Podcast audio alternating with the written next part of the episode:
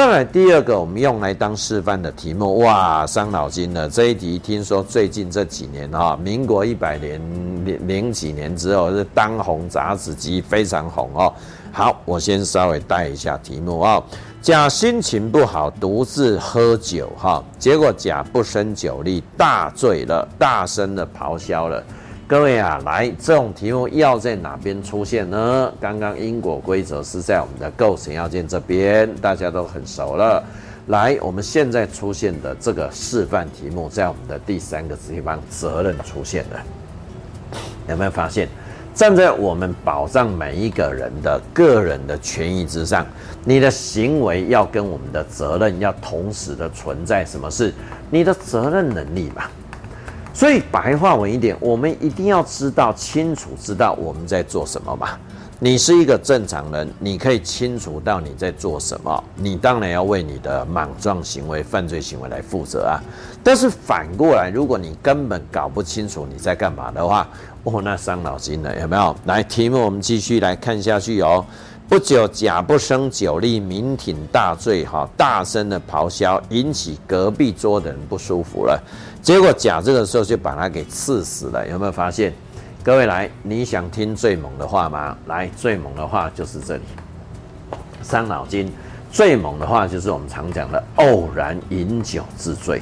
这题各位相信我哈，这题在台湾目前社会结构之下哈，这这个题目会越来越常考。为什么？因为大家越来越搞不清楚什么叫做偶然饮酒自醉呢？有没有发现？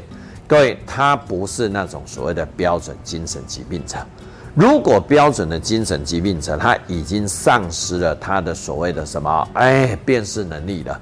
所以他丧失辨识能力之下，我们当然要考虑的是十九条第一项、第二项，有没有？来，所以我们随便简单画个图哦，这在我们的课本上也都有了。我们只是再跟各位强调一次，有没有？这种人啊，如果在我们犯罪的时候，哎，行为之前呐、啊。他就已经丧失了我们的这种所谓的辨识能力的话，来，我们写丧失或者是减低。如果是这种情形之下，我们的责任能力他已经丧失或者是减低了，在这种情形之下去做到犯罪的他这种行为的话，你犯罪的时候他还是丧失或减低、啊，他没有因此就变成说所谓的什么，哎，他这个健全不健全的问题啊。如果他已经都丧失减低了责任的话，那这时候我们当然考虑到十九条第一项、第二项，啊，有吧？所以各位常看社会新闻啊，那种已经有精神疾病的他那种犯罪者，就是可以考虑我们的十九条一二项，有没有？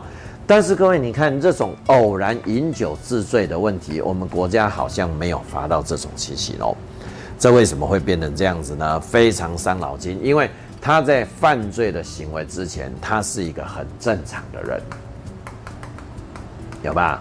他只是偶然的，在这个加号我画长一点的情况下，他只是喝了酒之后，而且才醉态之下怎么样来方才犯罪，这样子可以吧？啊、你看我写的东西都不会很很繁杂，我们都是非常精简化的。他是正常人之下，他方才才进入到犯罪，怎么办？酒醉之后，我们才导致出我们这个攻击现象。所以，如果我在攻击你的时候，我已经发疯了，我已经异常了，在异常之下攻击你，十九条一二项。因为说真的，被攻击的很可怜哈，但是攻击人家的也蛮可怜的嘛，对不对？他都已经精神异常了。在异常的情况之下，这样去攻击人家，十九条一二项考虑对他是不罚或者是减轻，这个我们绝对没有第二句话，对不对？但是如果是这种正常人的话，怎么办？他自己在酒醉之前也没有想攻击别人，他只是在酒醉之后去攻击人家。跟我刚刚讲了，这个题目，请你相信我，第一个考法，因为这是台湾现在我们文明社会的常态，有没有？文明社会其实一点都不文明哈，文明社会就是我们会提供很多的食衣住行娱乐，那食衣住行娱乐，买衣服来穿的暖，没事吧？吃东西吃得饱，没事吧？但是各位，如果喝酒喝到醉，哇，那就是个大问题了。喝酒本身不是坏事，喝酒喝到醉本身也不是什么欠缺道德瑕疵行为。但是喝酒喝到醉之后才去犯罪了，各位怎么办？第一个文明社会，我们提供了这种喝酒之后才去犯罪的行为的话，哎，你看这种只会越来越多。你看我们画个箭头，把它往上跑哦，有没有？以前农业时代，以前大家还清贫的时代，不要说喝酒，连吃饭都有问题了，哪有那么多钱去喝酒？但是现在所谓的文明社会，大家常常喝酒，喝酒前是好人，喝酒闹还有之后才变成闹事是坏人。各位一酒醒的话，马上非常不堪，愣在那边怎么办？了解了吗？所以，我们国家其实在整个刑法来认定上来，就算我们认定了十九条第三项。好像也不能把它直接归纳成十九条第三项哦哦，我想我们就卖个关子，也许你已经答出来，那叫原因自由行为嘛。所以来各位，如果我们快速来再比较一次，读刑法就是比较点要比较得很好，你才会读得很顺利。来，我们再比较一次哈。来，第一个我已经发疯很多年了哈，不好意思，没有什么歧视哦，我们是以好好辨别哈，做好区分而已，没有什么歧视哈。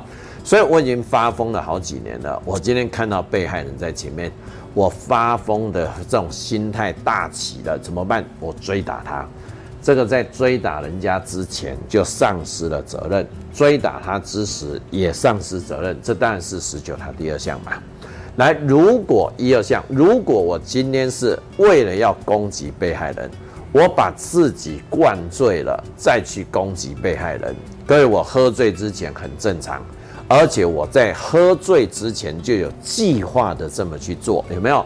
所以原因自由行为，如果你用酒来比较的话，酒醉前即有这种故意过失，有没有？各位，你有没有发现我们为什么刑法读起来很轻松？我们就是都抓到它的差异点在哪里，有没有？哎，我喝醉酒前就有这种所谓的故意过失去攻击他。那这时候我把自己灌醉再来攻击他，那就是各位已经很熟悉的原因自由行为了哈。不好意思，我不会提醒你很熟悉的，因为这个考你也考不倒你，这个呃典韦就不越来越不爱出啦。他出的就是现在这种情况了。什么事偶然饮酒自醉？各位，什么叫偶然呢？我喝醉前是个好人呐、但是我完全喝醉之后，我们方才犯罪。这我刚刚讲，这是文明社会的一种文明病。这种文明病来自什么？是你醉前根本不想有这种犯罪的话，你醉前根本欠缺了这种所谓的什么犯罪的故意跟过失的问，或者是过失的问题。所以我们很容易区分成这三种啊。来，题目再定一次，有没有？甲心情不好，在餐馆饮酒。结果不胜酒力大醉，他在喝醉之前完全没有想攻击隔壁桌那个乙，有没有发现？你喝醉之后才开始产生这种翻译攻击人家。各位，你看我讲的咬牙切齿的，如果你还没有记起来，哇，那很伤哦，有没有？因为我讲过，刑法最喜欢考的就是这种差一点，要不要再把刚刚的速度再调快一点？有没有？第一个，我本来已经发疯很多年了，所以在很多年来，我都已经发疯的情况下，看到你突然追打你，这个被打得很可怜，这个打人的也很可怜，因为他已经丧失或减轻他的辨辨识能力了嘛。十九条一二项，各位来，第二个，我看到你，我很想打你，但是我喝点酒壮胆之后再来打你。毕竟我是一个正常人，而且我喝醉酒之前就有这个计划了，这个叫原因自由行为。各位，如果我喝醉酒之前完全不想做这些犯罪呢？我是正常人，在酒醉之下才方才进入犯罪的话，这不就是我们刚刚讲了半天这个示范题吗？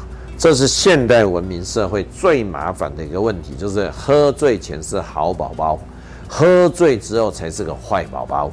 所以，如果我这样讲，你觉得很亲切、很容易懂啊、那表示你就快考上了，成功率已经超过六成。为什么？因为你已经不再去区分一堆甲说、乙说、丙说了，他的考试模式就是这样子三个下来嘛。所以甲在这个题目中，他并没有看到说看到隔壁的乙不满哈，结果喝醉酒让自己壮胆再去打他。所以各位，你光这种题目，你抓到那个把柄，你光写一句话都有分。什么话？大家可能不是原因只有行为，可以啦，可以交卷啦。你这样交去最少要五分到八分啊！相信我，因为你那个前提主轴已经对了嘛，所以我没办法教各位写一大面得分的那个，我不擅长。我比较喜欢你写一行就可以得分的，至少你拿到基本分，你的心情是快乐的，有没有？再一次，假如我喝醉前就想打你，我喝醉了把自己灌醉再来打你，原因只有行为嘛。那像这几年这种题目，他喝醉前根本就没有想攻击人家，他喝醉了才攻击人家怎么办？这个就是我们讲半天什么话，它根本就不是原因自由行为，有没有抓到重头戏了？就抓到啦。所以你看我们在整个解答上，我们帮各位处理的是什么？有没有？第一个，什么叫原因自由行为？所以你一定要让老师们知道刚刚那三个模式，因为你写不完，所以你只要挑一个原因自由行为来做对比就好了。各位对比完有没有进入到我们的第二段啦？哎，就是我们刚刚讲半天，第一段一定是它的定义出现，有没有？我就直接在上面做定义了哦。但是像我们现在示范的这个题目，它第二段它根本喝醉前就没有所谓的什么故意过失嘛。所以你根本不能认定他是故意杀人，或者是他过失致死。为什么？因为他完全就没有所谓的什么故意或过失的心态了嘛。所以这种情形的话，我们即使国家在民国九十五年增修原因自由行为，它还是不能论处啊。有没有把我讲的争点留在第几个？第二段不就很漂亮了吗？各位，第三段偶然饮酒致醉，我们现在怎么处理？你看，回归到我们的实务界来了吧？有没有？我们的实务界目前在处理上，尤其是一零八年台上一二九二号的判决之后，我们目前的处理上几乎都是怎么做？有没有？因为他在喝醉之前并没有这些故意在，所以我们不能以十九条第三项去认定他。但是他完全是喝醉之后才产生这个攻击法益的话，那我们还是只能比较什么？他到底喝得多醉？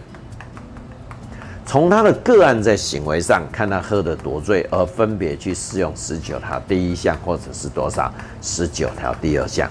来这一题，你看我们一百零八年原住民特考已经开了一枪考他了。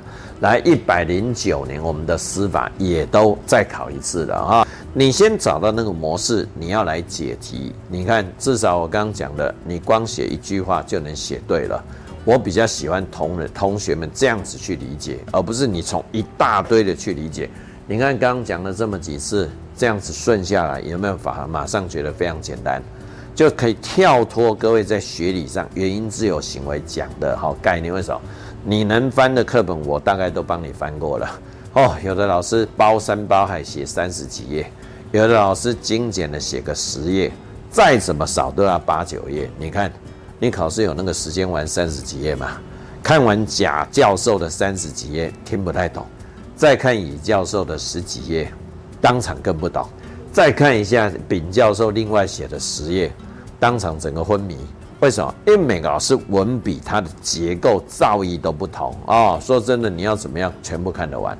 不可能嘛。所以你要让自己拉回来，返璞归真。把它最直接的调性给记得，你的调性记得，你回过来抓基础，那你基础抓到了，所以光你写是非题都有分啊。来，我们再指着它，再痛电它一次，什么事？那甲它就不是原因自由行为嘛，这样就有分啦。如果你写不完，老师们会认为你只是什么样，时间不够没写完啊。所以你一定要抓到那个技巧，你跟着你学过的东西一样画葫芦，一回生二回熟。就这么简单嘛，所以我很怕一种同学哦，他盲目的一直问你说，老师这题怎么解？这题怎么解？我都常跟他说，这题题库本有，你为什么不照着题库本来模拟哈？来这个要一样画葫芦呢？这个很可惜哈，所以读书一定要讲求效率的。